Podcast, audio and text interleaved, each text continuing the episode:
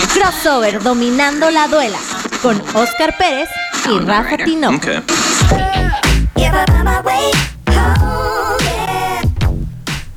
¿Qué tal amigos? Es un episodio más de Crossover aquí arrancando el 2022 y como ya vieron tengo un invitado aquí a mi lado. Él es Orlando Fernández. Él tiene un podcast también que se llama En Busca de la Cáscara y esta, este día vamos a estar hablando de básquetbol y de cómo le ha ido en esto de la busca de la cáscara. ¿Cómo estás Orlando? Así es Rafa, muy bien, gracias. Este, emocionado de estar aquí la verdad. No sé si ver a la cámara verte a ti, pero... Eh, no importa. Eh, pero feliz, ¿no? Empezando el 2022 con todo. Aquí vamos a hablar de básquet básquet de la ciudad y básquet profesional. Oye, me, me gusta mucho tu concepto de, en busca de la cáscara, porque uno igual cuando, cuando pues, quiere salir, echar la reta y luego que no encuentras amigos, dices, ah, ¿dónde hay, dónde hay una, una cancha donde pues, haga buenas retas, donde la, te la pases chido? Y, bueno, así nace tu concepto de, de buscar, de, ese deseo de salir a las canchas, de, de conocer gente que también juegue, básquetbol y, medir tu nivel, ¿no? Porque también, quieras o no, también mides ahí el nivel. Sí, claro, pues este. justamente esa parte, no creo que surge de parte en la que no. Yo me metía a buscar en las redes sociales cuando estaba la mera pandemia y decía, ¿dónde puedo ir a jugar? Porque había muchas canchas cerradas. Sí. Entonces dije, pues vamos a. a no hay nadie que lo haga, hay, hay, que empezar a hacerlo. Y ya fue ahí que surgió. Justo así. Y bueno, ¿y cómo que qué ha sido tu experiencia cuando llegas a una cancha, luego te ven ahí grabando, les gusta que les grabes, luego te dicen qué te dedicas o qué haces o por qué grabas o... Me, me ha tocado de todo, por ejemplo, siento que depende mucho como la generación y el espacio en donde estés. Hay una cancha que está en afuera de Metro Chabacano, Ajá. Eh, pues no está como lo más bonito de todo, pero o sea, las retas se ponen chidas. La, se llama Pipila, creo, algo así. Ajá. Parque El Pipila. Parque ¿El Parque Pipila? No, no, lo ubico. Está justo afuera de Metro Chabacano, sobre Tlalpan. De la 8. Y, um, ah, de la 8. Mm. Sí. Ah, ok, ok, creo que sí, sí, ya. Y entonces ahí se desarma chidas las retas. Ahí se ponen buenas. Bueno, yo cuando fui el año pasado, este año no he ido, pero uh -huh. este, no, no, este, año no he jugado nada, la verdad. Este, Llevamos unos seis días. Y... el tercer día no he agarrado un balón. Este, pero ahí, por ejemplo, se armaban las retas los martes, jueves, como desde las 8 de la tarde. Y ese día yo fui, empecé a tomar algunas fotos y todo, y sí llegó una señora que me dijo, este, ¿tú por qué estás tomando fotos? ¿Tú qué haces aquí, no? ¿Para qué son o qué? Pero yo le, yo le había preguntado a los jugadores, había dicho, oigan, ¿puedo tomarle fotos? Sí, sí es mi hijito el que está jugando, sí, lo, casi, lo vas casi, a querer. Casi, casi es mi hijito y no hace cosas, no hace cosas legales, ¿qué te pasa? y este, pero pero casi todos son como muy abiertos a ese aspecto. Si hay gente que de, plano te dice como, no, no me no. tomes fotos o como que te ven, ven una cámara y piensan que estás haciendo otra cosa, otra ¿no? Cosa. Pero en general la gente es muy abierta. Eh, incluso les puedes decir, oye, te puedo preguntar cosas, así como una entrevista grabada y um, la mayoría accede sin problema. Qué chido, qué chido. Entonces, de las canchas de la Ciudad de México que las has recorrido, ¿cuál es una? La cancha más bonita que te digas, ah, esa es como para estuviera en mi barrio, ese tablero y ese aro estaría chido aquí en mi barrio. Y otra donde digas, ah, aquí sí hay nivel, o sea, sí viene gente que, que tiene un nivel acá medio pesadón. Um, pues fíjate que a pesar de lo que se, que se pueda llegar a creer, eh, en la Ciudad de México existe bastante nivel de básquet a nivel callejero, ¿no? Si hay, en todos lados hay el que pega, el que. Sí, sí, el, el... el que le falta como ese nivel, lo compensa pegando, hablando, o diciendo. El, el, que reclama todo, ¿no? Vamos 3-2, pero si venimos contando 3-3, no, vamos 3-2. Vamos 3-2. pero en nivel, nivel basquetbolero, yo creo que la Ciudad de México es bastante buena. En todas encuentras un poco de, okay. de quién te, pues, te eche el. O sea, nivel, ¿no? Ajá, no, no sé cómo Pues, ¿quién, ¿quién, ¿quién, te aguante, no? ¿Quién pueda estar? No digo que yo juegue muy bien, pero siempre hay, hay, siempre hay alguien que, que, que sí. raspa, digamos así. Sí, que está ahí, que está. Exactamente, es la, la, la, expresión que buscaba. Y este, pero la cancha más bonita, justo antes de que terminara el año pasado, antes Ajá. de Navidad, fui a Parque Bicentenario Ajá. y en general todo, solamente tiene dos canchas pero están muy bonitas, todo el parque está muy bonito. Está, a mí me queda un poco lejos, está al norte de la ciudad. Pero sí, creo que entre esa, la de la alberca olímpica, las canchas de la Benito uh -huh. Juárez, mmm, a lo mejor los viveros, así, pero... Bueno, viveros de Coyoacán lo arreglaron hace poco, ¿no? Sí. Que ahí hay este Adidas, que ojalá nos patrocina un día. Creo que anduvo ahí involucrado y pintando y... Sí. Fue, fue un proyecto de Invictus que incluso tuve la oportunidad de entrevistar a, a, um, el encargado, que es Ricardo Torres. Y pues hicieron un proyecto con Invictus y el Venice Ball, que es, un, es de Los Ángeles, del Venice Beach. Es como un- una organización de básquetbol. Entonces tu- tuvieron la oportunidad de venir aquí, hicieron esa cancha, la, re- la remodelaron. Pero creo que ahorita está bastante bien. A lo mejor los tableritos, los aritos ya están empezando a colgarse un poco porque la- están Sí. más bajos que la mayoría. Entonces ya todo el mundo se Todo cuelga. el mundo lo con- está clavando, ¿no? Pero, pero sí. Su sueño de estar donkeando y estar ahí clavando la pelota. Y hay mucha banda que la, que la clava Sí, chido, sí. ¿eh? Bien, bien. Ya saben, los que les gusta el básquetbol, si no han ido a Vibros de Coyacán, pues es una cancha que la acaban de repintar. Está un poquito ahí, como dice el buen Orlando, los aros ahí fallando, pero ahí para que se pongan abusados los de la delegación y los arreglen y para que esté todavía al 100. Sí, no, está, está- está- aguantan, aguantan, Aguantan. aguantan sin problema. Yo juego ahí todos los sábados, Ah, ah, pero sí, este, sí ya están un poquito. sí. Dice, em, le he clavado de más y entonces me van venciendo. Sí, de hecho los que digo que la clavan y se cuelgan soy yo, ¿no? Pero- yo de ahí. Oye, la cancha de que dijiste de la alberca olímpica, que esa también lo hizo Nike, también ahí la, la remodeló. Pero yo tengo una, una, una queja. Una, siempre están vacías. Si no son por, la- por las fuerzas básicas de capitanes, creo Sí, que, que- Y aparte, como le, le pega el sol to- todo el Ah, tiempo, sí. siento que ya lo que pusieron de piso, que no sé cómo se llame ese tipo de piso que Es como que absorbe, ¿no? El ajá, absorbe el golpe, la amortiga, es como. Tar- tar- tartán. como tartán. Sí, eso. pero así de, de colores y, de- y demás. Y luego con el sol, la lluvia y demás, ya de repente ya empiezas a ver grita, como, ¿no? como manchas raras y luego como que ya chipotitos. Y, no, no dentro de, de la, de la duela, bueno, de la cancha del cuadro, no lo vi que se haya levantado, pero sí como que alrededor sí ya vi como que unos... unos Fíjate que no he tenido la oportunidad de jugar ahí. Sí he ido a tomar algunas fotos y así, pero sí es muy raro encontrar gente. Sí, creo no. que creo que se juntan más como en las tardes que ya baja el sol entre, entre, Sí. sema- entre semana, pero sí no me ha tocado eh, jugar ahí. En yo, yo igual he ido así un fin de semana y digo, ah, pues a ver quién, quién está ahí.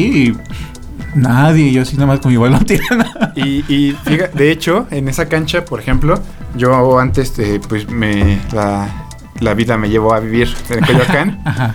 y este y e iba mucho a esa cancha.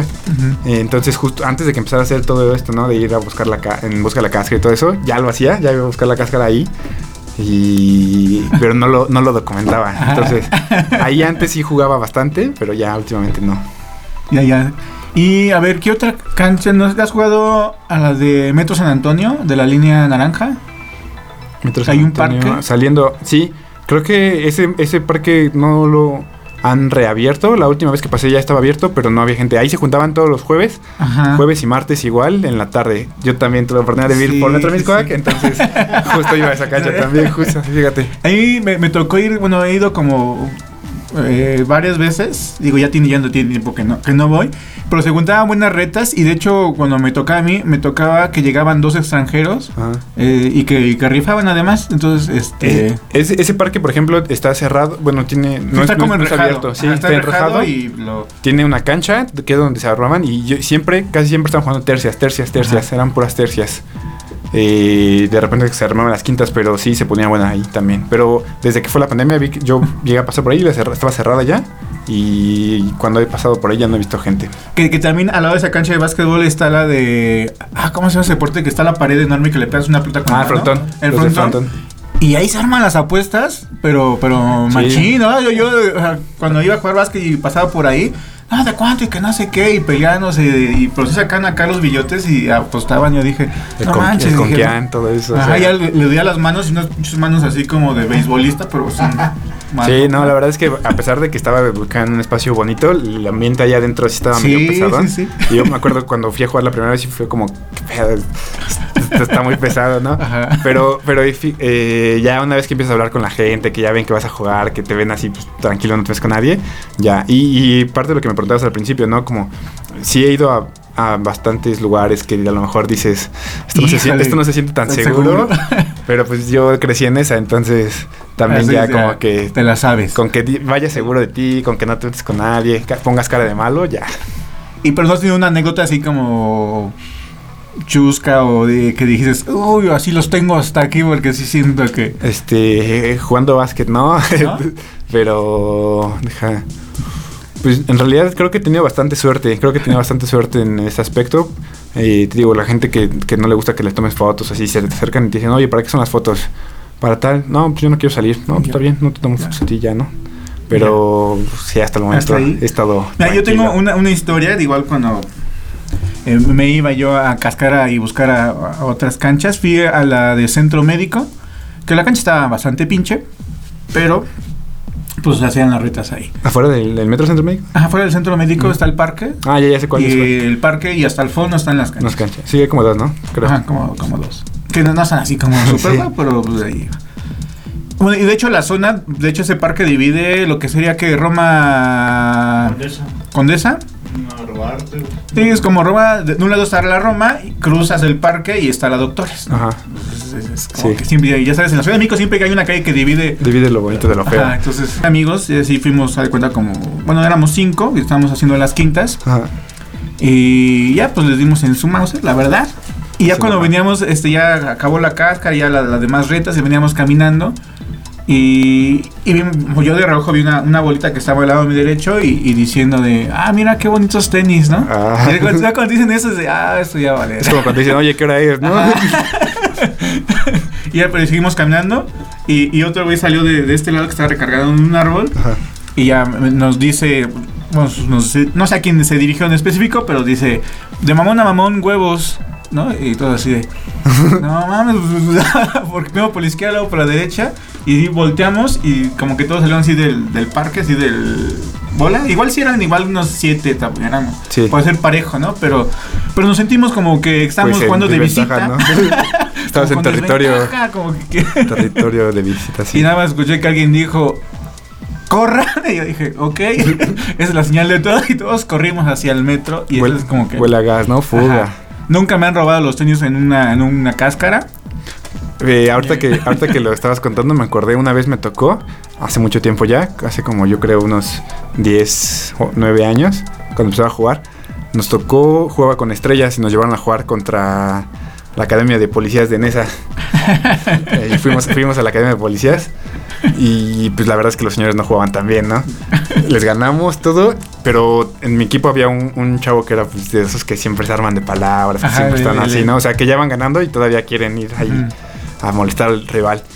Y entonces en eso como que se, se agarran empujones, algo así. Los expulsan a los dos y en cuanto el policía sale, se sienta en la banca, va a su mochila No manches. y agarra y saca su cargador, o sea, de su Ah. pistola. Y agarra y empieza a, hacerle las balas hacia el suelo. Le dice, estas son para ti ahorita afuera, quién sabe qué. No, esa, esa vez sí sentí sí, sí, miedo, sí, esa vez sí dije, oh, lo bestia. esa fue la única vez que sí dije, oh, ya nos salimos todos juntos, nos subimos a carro y vámonos. Así más o menos, más o menos, que tengas memoria, ¿cuántas canchas has ido? Eh, bueno, que has documentado. Pues por ejemplo, vi- vivo en esta parte oriente de la ciudad, entonces creo que en la parte oriente es donde más he ido. Am, hay, hay veces que no son canchas tal cual, solo me encuentro así como una canastilla o algo así, entonces yo creo a ojo de buen cubero unas 100, 150 canchas Ah. a lo mejor. Qué chido, qué chido. ¿qué, qué te faltaría por ir a buscar? ¿Qué- ¿Te sientes que te falta una Sí. cancha por ir? Sí, Que- sí, siento que por ejemplo la parte de la ciudad que es Xochimilco, Milpa Alta, Ajá.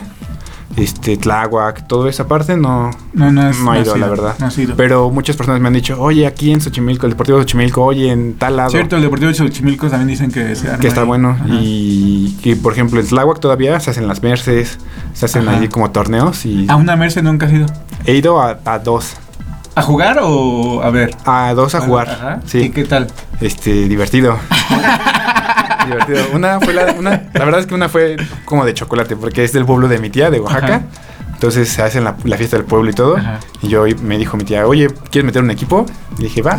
Invité a dos veces fui. Ajá. Invité a un equipo una vez, quedamos en segundo lugar. Invité a otro equipo otra vez, quedamos en primer lugar. Y otra fue en Estado de México, en un lugar que se llama Sultepequito. Me invitaron a... eh, nos fuimos en camión, todo, jugamos. Y ya ganamos esa vez. Fueron dos torneos. El primero quedamos descalificados, quedamos en cuarto, no ganamos nada, y el segundo quedamos en primer lugar. Fíjate, yo, yo nunca he ido a una Merce ni a ver ni a jugar. Me han contado y sé muchas historias de esa Merce, Ajá. pero en un vamos a, a una pausa musical. Vamos. Vamos con esta rolita que tú mismo escogiste Está buena, está buena. quédate. y regresamos aquí a Crossover. And I was like, Mama, this air bubble right here, it's gonna make me fly. I hit that court. And when I jumped, I jumped. I swear I got so high. I touched the net. Mom, I touched the net. This is the best day of my life. Air Maxes were next.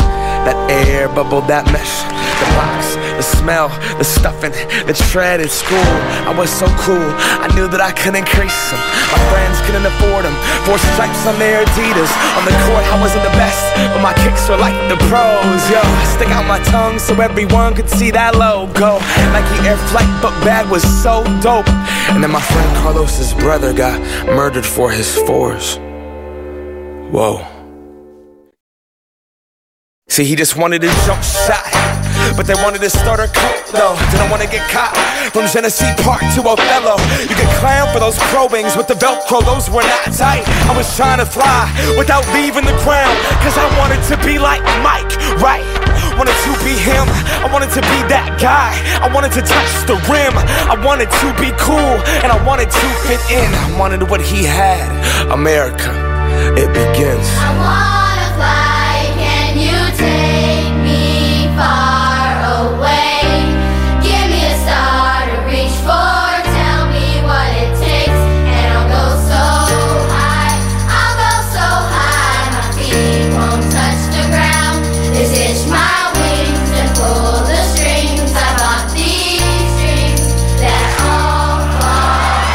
We want what we can't have. The commodity makes us want it. So expensive, damn. I just got to flaunt it, got to show 'em. So exclusive, this, that new shit. A hundred dollars for a pair of shoes. I would never hoop in. Look at me, look at me. I'm a cool kid. I'm an individual, yeah, but I'm part of a movement. My movement told me be a consumer, and I consumed it. They told me to just do it. I listened to what that swoosh said. Look at what that swoosh did. See it consume my thoughts. Are you stupid? Don't crease them, just leave them in that box. Strangled by these laces, laces, I can barely talk. That's my air bubble and I'm lost. If it pops, we are what we wear, we wear what we are. But see, I look inside the mirror and think Phil Knight tricked us all. Will I stand for change or stay in my box? These Nikes help me define me, but I'm trying to take mine off.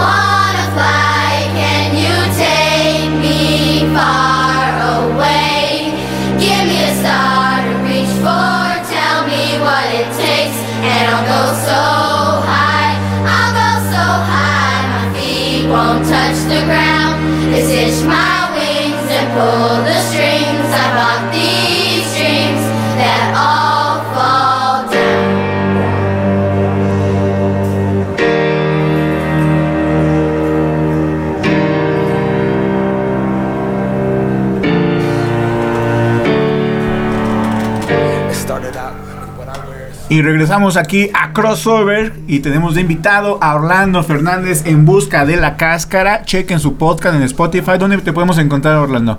Eh, sí, tengo página de Instagram, de Facebook. eh, me llamo Orlando Fernández, arroba looking for hoops con un 4. Y en, en Spotify está en busca de la cáscara.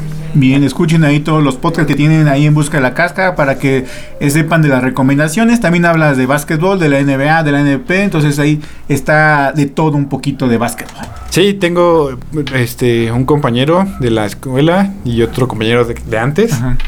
que también estudiaron lo mismo que yo. Entonces, a los tres nos gusta el básquet y platicamos del, del básquetbol de la NBA y, y tenemos invitados, tenemos como así gente del básquet, justo para hablar sobre las diferentes perspectivas de vista que existen del básquetbol, ¿no? tanto un jugador profesional, un- algún jugador amateur, jugadoras profesionales también. Entonces, siento que todos tienen algo, una historia que contar, todos tienen su forma de ver el básquet, qué les ha, qué les ha dado, qué les ha, cómo les ha ayudado, ¿no? Entonces, intento reflejar eso en el programa. Bueno, y aquí en cabina tenemos también al productor Daniel Reyes. ¿Cómo estás, Dani? Hola Rafa, hola Orlando, ¿cómo están? ¿Qué onda? ¿Qué onda? Aquí en la producción, pero yo quería preguntarte, eh, ¿te has encontrado, a, vaya, las estrellas que vemos en la LNP, en Chivacopa, o tú has intentado armar algo con ellos? ¿Se ha armado una reta con ellos? Mm, intentado armar una reta tal cual, no. Creo que. Por ejemplo, todo el básquetbol profesional que tenía la Ciudad de México ahorita no está en la Ciudad de México. Entonces, Sí. ahorita creo que está un poco muerto en ese aspecto aquí, en la Ciudad de México. Bastante. Eh, he, he tenido la oportunidad de que, por ejemplo, el que fue el rookie del año, Juan Contreras, ah, fue al programa. Como todo es en línea, entonces también me, da, me abre la posibilidad, sí, ¿no? sí, sí. De Y más que- porque son de otros estados. Sí, digamos exacto. que O sea, ya- él estaba en Zacatecas y yo estaba aquí, entonces sin problema pudimos grabar. y nada. Entonces creo que esto también está muy padre. Pero armar una red o hacer algún proyecto con ellos, no, hasta el momento no, no me han contestado. Que esperemos que pronto, pronto ahí nos sorprendas este 2022. Es una, que sí. eh, pues que puede hacer un, un jugador profesional echando la cáscara en el barrio, ¿no? Sí, y, y por ejemplo, Fa- yo, yo veo mucho a Fabián Jaimes. Ajá. Él es de Nesa también, Ajá. ¿no? Él, De hecho. a mí me interesaría mucho platicar con él, ver cómo es que él llegó ¿no? de- desde Nezahualcóyotl a la G League. Eh, pero seguramente tienen también esta parte en la que les gusta echar la red, echar la cáscara y aceptarían sin problema. Oye, y en el caso de Liga AVE, ¿ubicas algún jugador? ¿Has entrevistado a algún jugador? Sí. Digo, cerca, ¿te, tienes a alguien? Sí, pues yo estudio en la, en la Universidad La Salle, ¿no? Entonces, este, justo antes de que fuera la pandemia, apenas estaba empezando, como la idea apenas estaba empezando. El proyecto nació durante la pandemia, pero pues sí tengo varios conocidos que, Que- han- que me han seguido, que me han dicho, oye, me gusta tu, me gusta tu proyecto, me gusta así. Y pues ahí apenas jugamos un torneo como navideño. Estuvo padre, pero pues ahí, El torneo del pavo, el como torneo le del pavo del ESEF, sí. Bueno, volviendo un poquito a lo de la Merce y ya tocando unos temas ahí medio sensibles, ya sabes que hace poco Alex Cervantes se fue a jugar a un, torneo ahí en Michoacán y que me lo agarraron. Eh, digo, ese es, también es como el, saborcito de irse a jugar una Merce, ¿no? Porque esos pueblos, digamos que en Hidalgo, en Michoacán, eh, son recónditos que pueden ser gobernados por personas que... Que, que chambean de otras cosas, ¿no? Sí, que no, que no declaran impuestos, ¿no? Y, y digo, digo, ya el, el- obviamente el- los que van a la Merce pues, ya se la saben porque bien dices tú, en una semana se avientan 3, 4 Merces, o sea, ya, ya es, Sí, es ya como que callo. ya, ya saben con quién meterse y con quién no meterse. Pero en el, en el caso de, de Alexis Cervantes y de un punto de vista pues externo, en el sentido que pues no sabemos bien qué es lo que pasó, ves que sacó un video donde él declara que que pues que le gusta la coca, que le gusta el desmadre, que es farol, no sé si lo llegaste a ver. No, fíjate que no, se estoy enterando ¿No? hasta el momento, sí. Bueno, eh, sa- la saca un video donde ah, claramente se ve que está amarrado y madreado, ¿no? La, la- la cabeza abajo y, este... Entonces él dice, no, el motivo de por qué estoy aquí es porque mi celular, donde mi, mi primo es del cártel de Sinaloa, eh, a mí la verdad me gusta el desmadre, me gusta la cocaína, soy un jugador de básquetbol farol y no sé qué, pero, pero lo, lo dice de así, forma así como que todo madreado, soy no sé qué. Casi, casi me están obligando a decirlo y pues lo digo, ¿no? Obviamente cualquiera que, que después de que te pongan una madrina y te estén apuntando con un arma, Dices lo dices sea. lo que... Sí. Este, no, no, No, no, no, no, no, no, no, lo llegué, no, no me enteré, apenas estoy enterándome de eso, pero pues, como te decía, yo creo que siempre que, que vayas tranquilo, cuando me, yo fui a- al, a la merced de Sultepequito en el Estado Ajá. de México, pues el Estado de México ni siquiera es como que digas tan peligroso, no, no tiene esa fama como Michoacán, Guerrero, otros estados. Pero sí me dijo el que, con los que iba me dijeron, no, pues ahí está la maña, quién sabe qué, ahí está tal. Entonces, pues tú tranquilo, tú no te metes con nadie. Él incluso fue al final, ¿no? Está el torneo y en la noche está el baile, está la el de fiesta. porque es- en sí el torneo es parte de una fiesta del pueblo, Sí, ¿no? sí, sí. Es, es como... Pero en la noche llega la fiesta, fiesta, llega una banda, la gente bailando, tomando. Pero si te dicen, no, pues no bailes con nadie. no te Tú- metas en... Tú mira, aquí estamos el equipo chupando tranquilos, nos echamos unas chelas, nos vamos a dormir. Se, se acabó. Pero pues si traes otro ambiente, si traes otro otro relajo, pues eventualmente yo creo que en donde sea, ¿no? Ni siquiera tienes que ser en una merce, puedes estar en una fiesta aquí en la Ciudad de México y te puedes meter en un problema. Pero pues ojalá esté todo bien. para los- Sí, bueno, ya por lo menos ya está en su casa eh, Alex Cervantes. Yo creo que ya poco a poco se va a, a saber si, si realmente fue obligado a decir el video o hay algo trasfondo. Pero lo importante es que ya está con vida. Se encontró con vida después de nueve días de estar ahí secuestrado. Y igual al taxista, ¿no? Que mucho eh, lo toman como muy aparte. Bueno, el taxista eso también es una vida, a pesar de que no juegue básquetbol también. es muy importante para su familia, también les dolió el, el que no estuviera. Y, y bueno, qué bueno que ya los dos estén con vida. Ya lo demás, pues ya se va a, aclarecer o él ya Sí. sabrá qué show, qué pasó ahí. Sí, puede ser a lo mejor, este, como tú dices, algo sacado de contexto, algo que pues puede ser bajo otras condiciones no lo dirías, pero pero, pues no bueno, sabemos vaya. qué pasó. Es una historia más de estas famosísimas La Merce. Que, que me, yo tengo ganas de hacer así como, como una historia profunda ahí de, de La Merce. Hay, hay un, no sé si lo has visto en YouTube, hay un programa de Vice que habla de, las. Merces. Sí, se Y- llama The Last Game o algo así. Ah, de- ah, ajá. ¿Eh, ¿Qué? No. como el de, el de Jordan. el No, The Last Chance creo que se llama en realidad. The Last Chance es un, sí, sí lo he visto, es un jugador de Estados Unidos, un morenito, eh, un afroamericano. un afroamericano. ya es que Políticamente correcto, el Orlando.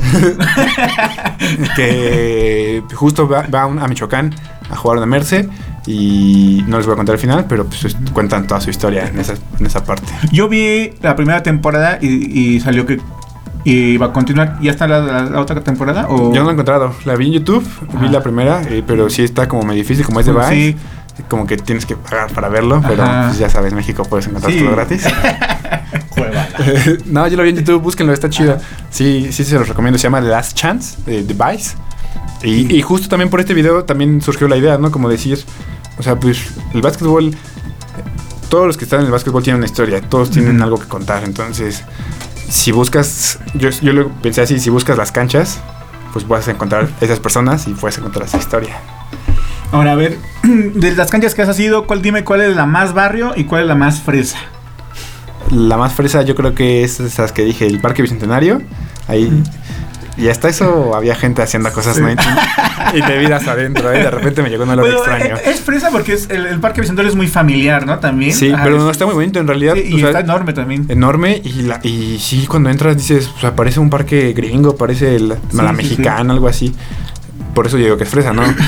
pero pero yo creo que la más barrio puede ser la de Chabacano y pues en esa, en esa me ha tocado ir a varias que dices, oh, Ha sido. Es que ha sido un, un- Ahora sí que ha sido un chingo de canchas. eh. Ha sido la de. que está fuera del metro. ¿Cómo se llama?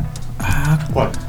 de la línea que es verde agua, ¿cómo se llama? Y, y eso Martín es- Carrera, las de, con las de Bondojito, Eduardo Ajá. Molina. la- ah, ajá, como por Eduardo Molina, pero ¿cómo se llama? Es una estación. Se me fue el nombre. Talismán, Canal del Norte, Fray Servando, Morelos, No, es cal. cal Consulado.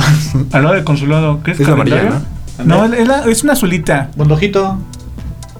Que de hecho es- hay, hay una. Afuera de ese metro hay un algo de una delegación, no es una obra de. un- un- algo de gobierno.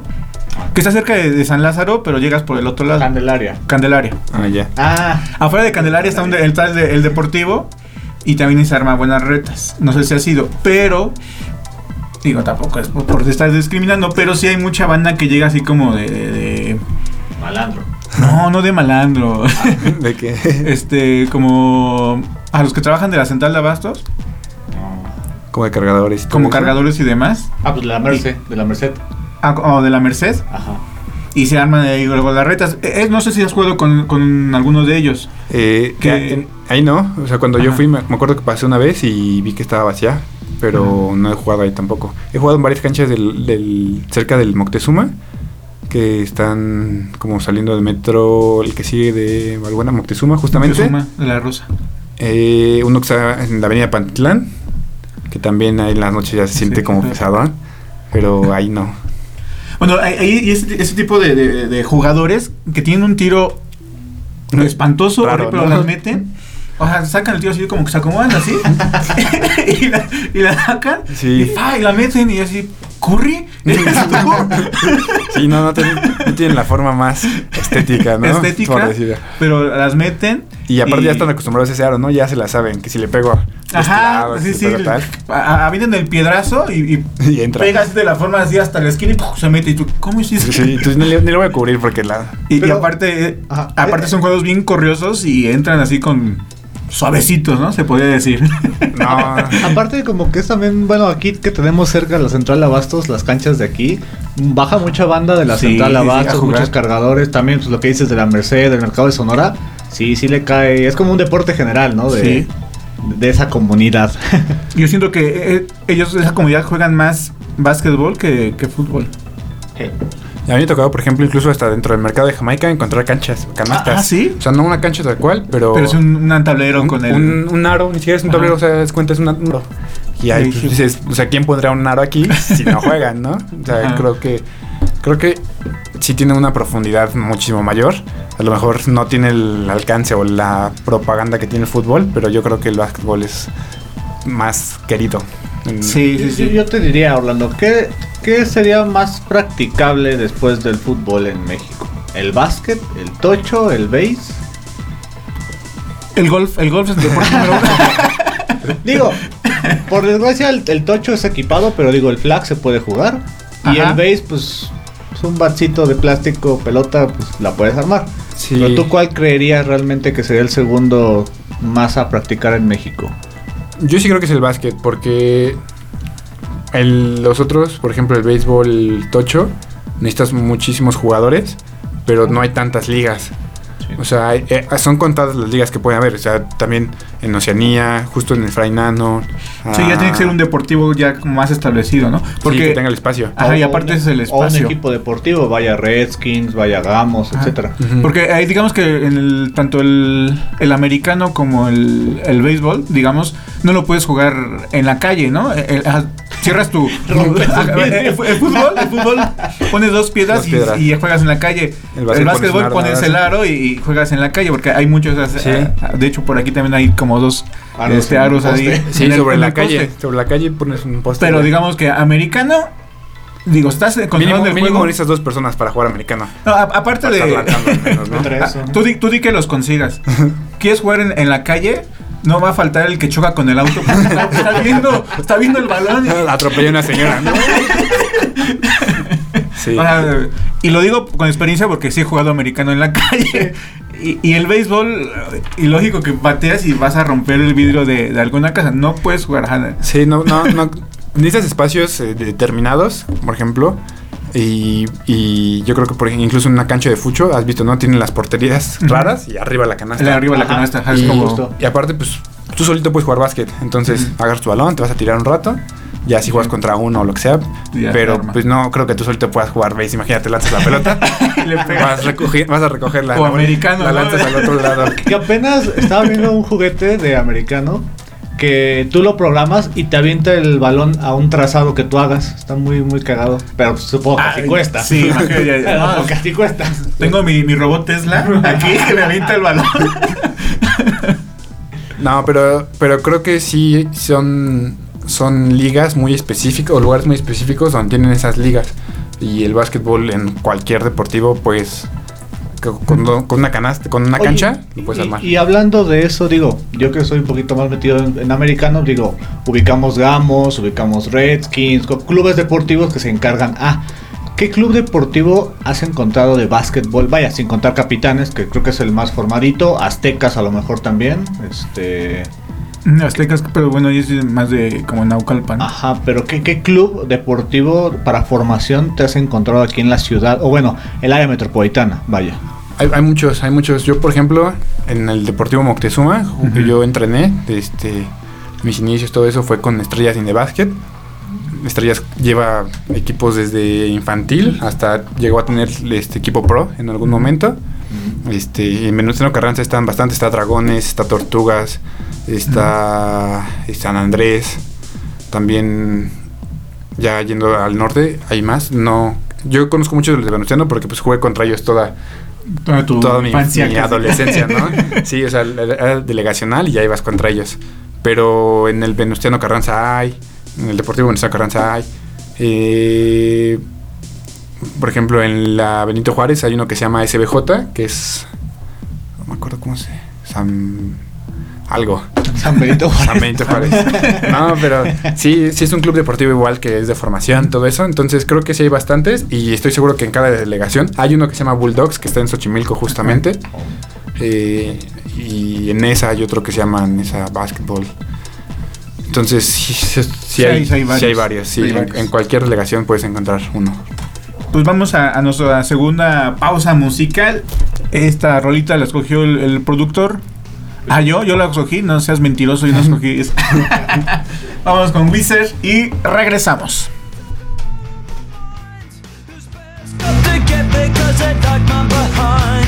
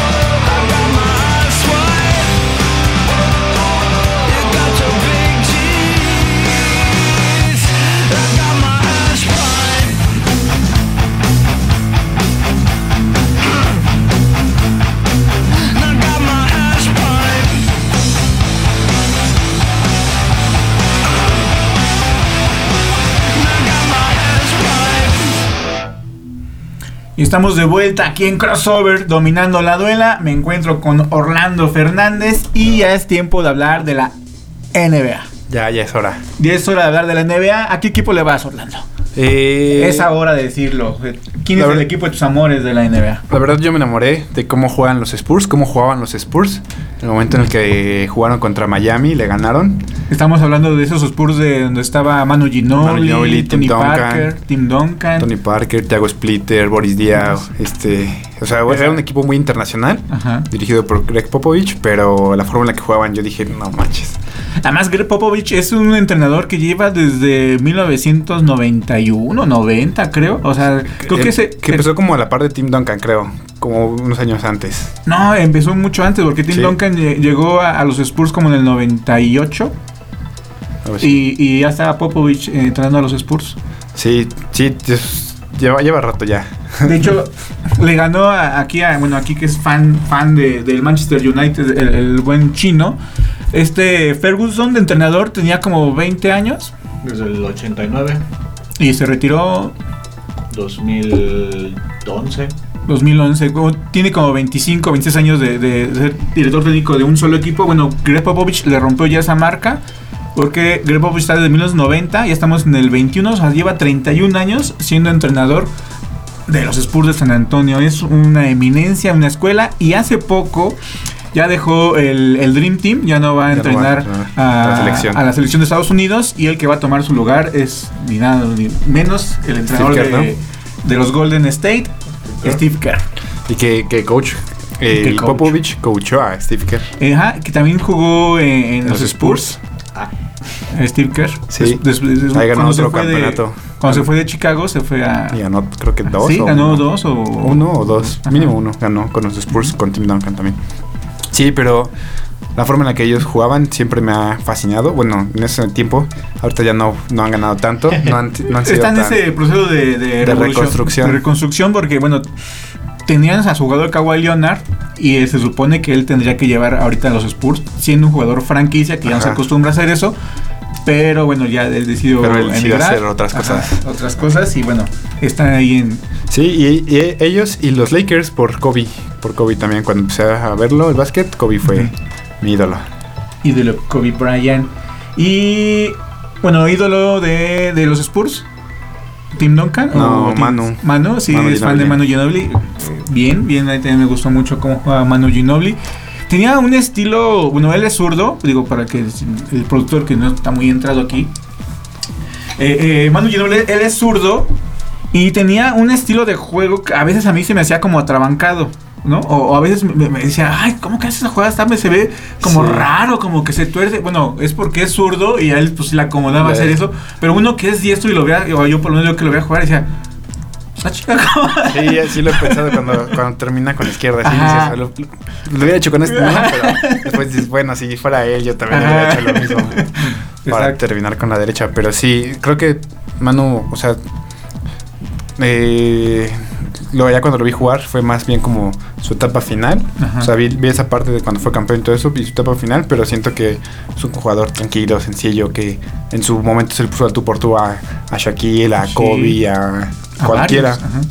Y pues es latino entonces. Está También. chido. Una historia de ahí de, de Manu Ginobili. Él no quiso tener un contrato de superestrella con los Spurs porque si tenía un contrato de superestrella Tenían que cortar. tenía que Madi no tenía que ir a, a la selección argentina y él Ah, dijo yo voy eh, si me convocan a la selección argentina yo voy entonces Y, y ganó una medalla de y oro ganó una medalla de oro con Argentina. con Argentina Sí, sí, sí. pero Buen Manu. buen Saludos, Manu. Por si nos ves. en la actualidad en la NBA ¿qué equipo lo perfilas tú o qué equipo te gusta para verlo en la final? O dos equipos, dos equipos que digas tú, "Ah, esos dos pueden llegar a la final. Uno de cada conferencia. Uno de cada conferencia. Ya lo dijo el productor. Pues, por ejemplo, creo que eh, los Warriors están jugando de una manera increíble. Creo que no. No hay muchos que puedan hacerle frente ahorita. O sea, van en primer lugar. Sí, sí, en primer lugar. Sí. Y, y creo que ellos van a llegar a la final este año. Clay Thompson ya está a punto de regresar, me parece. Y, y, bueno, por las imágenes, no sé si lo has visto, que viene con la muñeca encendida. En un entrenamiento lo grabaron y metió 24 triples Seguidos. sin fallar. Sí, todo está cañón lo que hacen. Pero sí creo que los Warriors podrían llegar a la final. Y. O los. O, o Phoenix, cualquiera de los dos. Ajá. Son los, son Son, los los, candidatos. son los primeros dos y creo que no, no los van a desbancar de ahí. Y del este, pues a mí me gustaría ver llegar a los Nets. Irving creo que va a regresar el miércoles. Y regresa el miércoles, Kyrie Irving, sí. Entonces, los Nets me gustaría verlos. Creo que lo- del, del este siempre son como más.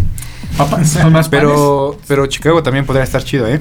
Mira, Chicago, el, y- y el productor y yo lo hemos dicho, para hacer, es nuestro caballo negro, Chicago. La forma de cómo juegan y se complementa Zach Lavin, DeMar DeRozan, Alex Caruso y Lonzo Ball. Además de Rosa está, pero Ah, Lo que, está- lo que acaba de hacer en la semana estuvo, Sí, sí, sí. estuvo increíble. ¿no? Sus dos- es el primer jugador en la historia del NBA en meter Esos dos, dos, triples. triples. Eh, o sea, un triple para ganar en noches consecutivas. Ajá. Sí, está cañón. Está cañón de Mar de Rosen. Much, y que era de los Spurs de San Antonio, ¿no? Lo dejaron. lo dejaron. Sí, lo- yo, yo luego, luego ensayando, ¿verdad? prim- primero lo dieron a Kawhi Leonard por él y luego Ajá, lo ya. dejan ir. Ah, Pero, pero bueno, sí, igual el productor decimos que Chicago puede ser el caballo negro. Considero. Bueno, ahí también el que se puede poner al brinco en la conferencia del Este es Milwaukee, porque es el equipo campeón. Porque Giannis, digo, a pesar de que no ha tenido una gran temporada y no se habla mucho de los Milwaukee, eh, digo, el equipo campeón. Así llegaron a ser campeones. sí, No- nunca fueron favoritos. nunca, no, no clasificaron en primer lugar, Ajá. pero nos sorprendieron. Fíjate que tiene más, tiene más victorias que el Chicago, que está en primer lugar, pero tiene dos, no, tres pérdidas más. Por eso está en tercero, pero en realidad tiene más victorias. yo, yo nomás digo que humilde, hay humildemente el Jazz, discretamente, También no, trae no, con que- no ha aflojado paso, ¿eh? Sigue El Jazz de. Utah. Ay, no sé, es que el Utah siempre se ha venido un equipo que es bueno, pero dices, ah, siga playoffs, pero. como, que, como- pero- como que les falta un jugador Discretamente más ahí que andan, ¿eh? sea que rompa, Ajá. o sea, que sea decisivo, que pueda hacer lo que lo que acaba de hacer, por ejemplo, de Rosen. Ándale. Les falta Ah, eso. bueno, sí. Yo Sí. siento eso. Sí, yo también, sí, y por eso como que lo ves así como que, ah, sí, es Jazz de Utah. Y, pero fíjate que yo creo que sí, los, los Warriors van a llegar mm, hasta la final, yo creo. Y sí, yo sí los veo con posibilidades de ser campeones. De hecho, esa final del oeste que se espera que sea Warriors Phoenix, es, va a ser un va a estar buena. pinche duelo Ah, que todo mundo va a estar saboreando de cuando, cuando suceda. Pues la- el año pasado, ¿no? Que los Phoenix Suns empezaron 2-0 contra Milwaukee, iban 2-0. Ajá, y Todos dijeron ya ganaron y de repente les dieron la vuelta 4-2. Entonces Chris va, Paul. va a estar bueno, va a estar bueno. Pero apenas vamos a llegar a la mitad de temporada. Yo creo que todavía tenemos tiempo para ver cómo se acomodan las cosas, ver que los equipos cuajen bien. Sí, porque aparte viene ya los cambios, las transferencias de antes de, de Juego de El Juego de Estrellas. Estrellas. Entonces todo el mundo va a querer armarse o desarmarse, porque desarmarse para que queden en el pick del draft más altos y Sí. armarse pues para llegar a playoffs. Sí, y para liberar espacio, Ajá. para, para lo que sea. Pero sí, definitivamente creo que Toronto, Nueva York, no van a, no van a llegar. Mis Knicks que el año pasado sorprendieron y ahora están por las calles de las amarguras, están en play-in en este momento, pero sí, mis Knicks, este... Ah, ¿qué digo de mis Knicks? Mejor hablemos de... Ya no, ya no están. ¿Ya no están? Ya lo- onceavo. ah, Once. pues sí, como eh, perdieron contra Toronto el día de ayer, Suben. Ah, chis.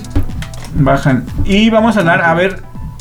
Vamos a hablar, ya sabes, que esto, esto ya sabe que armar polémica y los Lakers y LeBron siempre son polémica. ¿Qué onda con los Lakers? Desde que armaron su equipo de, de inicio de temporada, que todo el mundo diga, ah, ya están rucos, no pueden.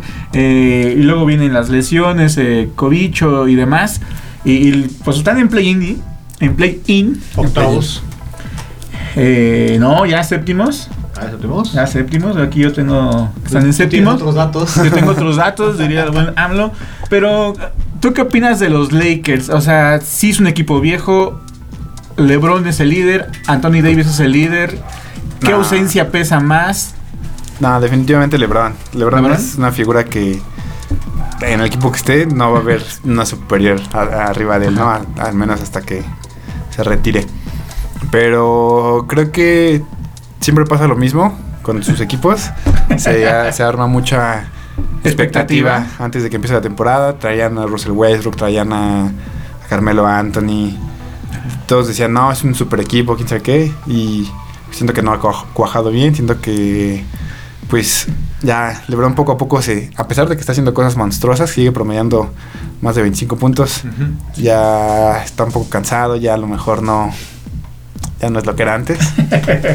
Pero, pues esperemos que se recupere, ¿no? La verdad sí me gustaría verlos en playoffs. Que, que de aquí, viendo estadísticas, cuando eh, Westbrook y, y LeBron están en el campo, es la peor producción de puntos que tiene el equipo en general.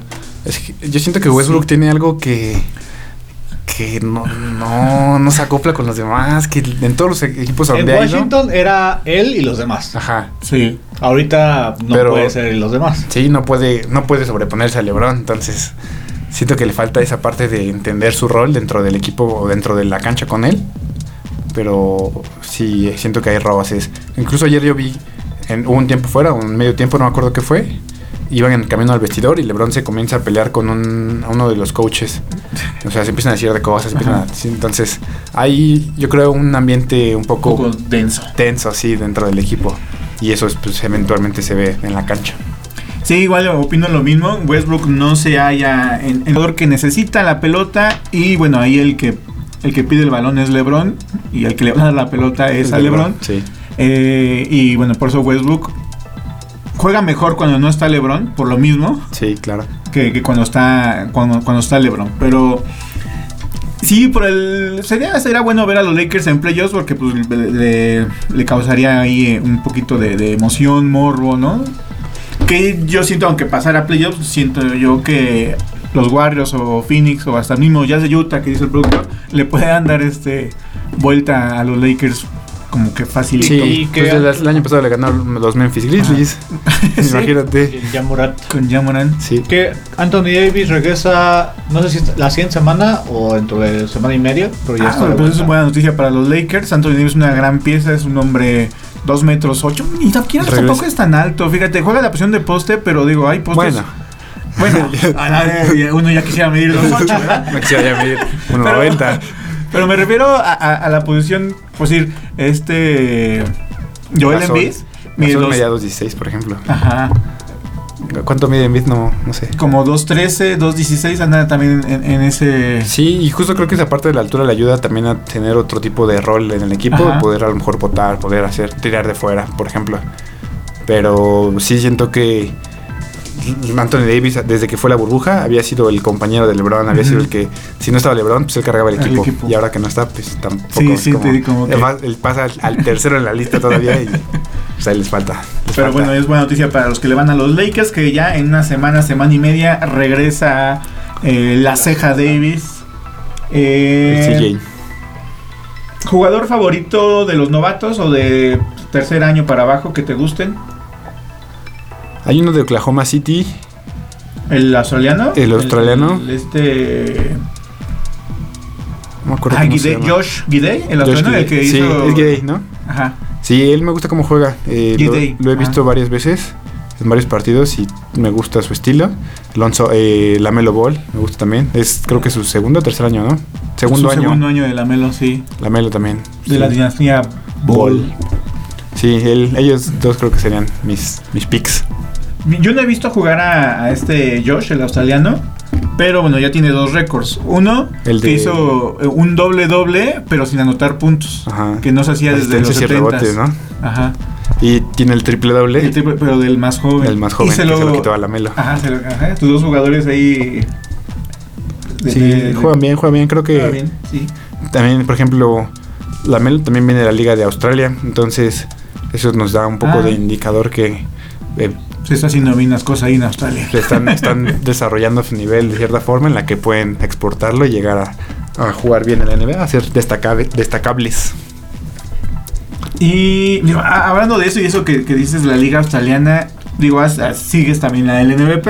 Sí, Digo, no es, no, no es vamos a descubrir el hilo negro, ya sabemos que está repleta de extranjeros y demás. no, son mexicanos. Pero aparte de eso, ¿tú crees o, o qué necesita el mexicano para, para tomar un puesto en la LNP como jugador? Me refiero, en serio, el nivel de los gringos es tan alto que no puede jugar o- un mexicano a apoderarse de, de la titularidad o, o de ser consistente en la LNP. Así estamos muy disparejos. No, fíjate que creo que es algo que lo platiqué con, con Juan Contreras cuando fue el podcast, que es el, rookie del año de la LNVP. Y lo que él dice es que... En Abejas de León. Con abejas, sí. Él dice que existe esta mentalidad que justamente mm, el básquetbol estadounidense es más espectacular. O sea, como México siempre ha querido parecerse a Estados Unidos Ajá. en todo, en todo, en todo, dijeron, pues si traemos estadounidenses, nuestra liga va a estar más, más, más Ujú. padre, ¿no? Pero ya esa, esa idea creo que ya está perdiéndose, creo que ya es como... O sea, sí podemos tener extranjeros, obviamente, porque necesitamos algunos refuerzos a altura, necesitamos a lo mejor Ujú. un poco más de velocidad, pero creo que todo, todo empieza desde la, desde la base de los jugadores. O sea, si los jugadores son, son entrenados de la misma forma que en Estados Unidos con la velocidad, con los ejercicios de reacción, etcétera. Creo que un mexicano puede estar en la liga sin problema, tiene- tener un buen lugar, tener un papel importante y desempeñarse bien. Desempeñarse bien. Sí, Eh, digo, lo, lo que nos falta siempre es la altura. Siempre tenemos problemas ahí con los postes. Nosotros agarramos a un, un sujeto de 1,98 y dices poste, ¿no? de, de 1.85 ya, Ya- es ya- poste. ya es poste, ajá, y, y- y obviamente en cualquier liga ahí superior que, que mida un 85 no la armas, o un 98 no la armas de poste, ¿no? Tendrías No. que tener otras cualidades. Sí, altura. Ajá. y, y aquí en México, pues sí, normalmente rebasas el 1.95 y te entrenan a jugar el poste. po- Y que no está mal, porque de hecho un jugador igual bajito como nosotros, eh, o, un, un- o de posición de, de base guardar, debe saber jugar el poste, hay que saber jugar todas las posiciones. Pero siento que en México lo limitan mucho a hacer nada más ciertas funciones y no entrena y, o y no... Sí, me, me tocaba mucho cuando estaba en- entrenando con estrellas. Tenía un, compañero que medía 1.91, me acuerdo, porque era el poste, era el más alto de todos. pero, pero él me decía, no, es que mido lo mismo que Derrick Rose. ¿Y cómo vota Derrick Rose? Sí. Entonces yo le decía, pues ponte a entrenar. Pues practica. pero ah, eventualmente, aunque él fuera el mejor votando, le iban a decir, Poste. más abajo. Ajá, sí. Más de 4 o 5. Ajá. Y, y, por ejemplo, tú, Rolando, ¿tú qué, qué posición qué posición te ponen o qué posición te gusta? Me gusta todas, pero sí, pero pues evento, claro que no podría competir con gente más alta ya, ¿no? También, aunque seas el mejor, aunque sepas moverte, movimientos en el poste, aunque tengas buen juego de pies, Sí, hay, algo que... vas a voltearte y te van a hacer así, Ajá. tapón. Pero el 2 o 3 me gusta, me gusta, creo que siempre, siempre he tenido como alguien que me ha botado la bola, que va de uno. Y me gusta jugar sin balón, entonces moverme, correr. Más de, más de ala y de tirador y Sí. demás. Bien. Y digo, un caso de, como ejemplo es el Jaime Fa- eh, Fabián Fabián Jaimes.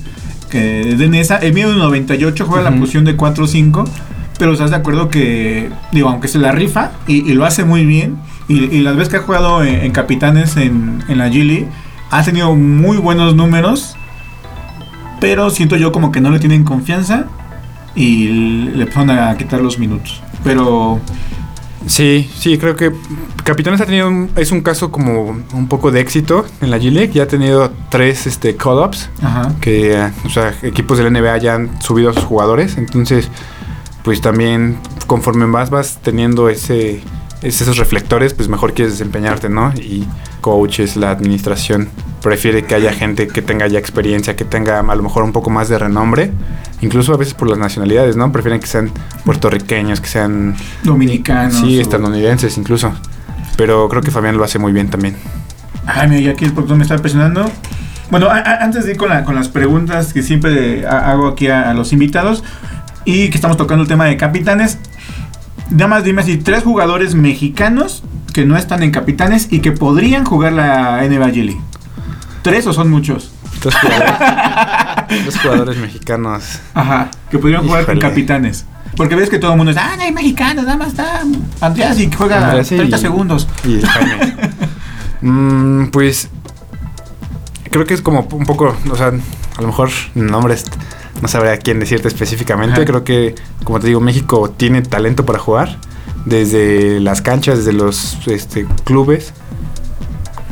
Y las ganas, ¿no? Creo que a cualquier jugador mexicano que pusieras a jugar en la G League, o sea, que sea pro, que ya tenga esta experiencia, que pueda desenvolverse bien, cualquier cualquier Lo haría- lo haría sí, bien. creo que cual- o sea, más, más las ganas, ¿no? De estar ahí. A lo mejor, pues tú los ves así, ahí estando ahí, y dicen, ah, dices, yo estaría ahí sin que me pagaran, ¿no? Yo, Sí, yo- sí, por esa oportunidad.